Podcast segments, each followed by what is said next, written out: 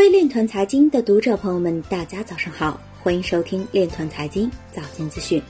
今天是二零二零年二月二日，星期日，农历庚子年正月初九。首先，让我们聚焦今日财经。卢森堡监管机构警告一家未获得授权开展加密业务的公司。英国首相约翰逊表示，脱欧让英国迈入与欧盟友好合作新时代。谷歌正创建开源安全密钥项目 OpenSK，可用于保护加密密钥。Casa 首席执行官离职，发展重心将转向向安全软件并开源比特币节点产品。谷歌恢复因欺诈行为而被下架的比特币奖励游戏。有报告显示，比特币的网络运营主要由五家矿池控制。清华大学教授表示，物资分配应引入区块链。并且全程全校全息全员可以查询。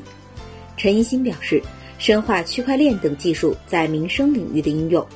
今日财经就到这里，下面我们来聊一聊关于区块链的那些事儿。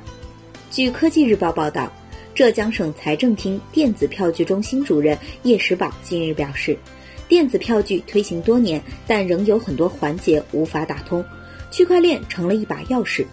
通过区块链技术，在电子票据从生成、传送、存储到使用的全程都可以概戳，全程可溯源、不可篡改，保证每个流转环节都能快速确认票据的真实性，从而实现跨地区、跨部门结算报销。他补充道：“根据之前的统计，以前去医保部门报销，整个流程大概需要十二个工作日；商保报销的时间更长，需要七到六十个工作日。”现在不用再拿着票到处盖章，点点手机就能迅速到账。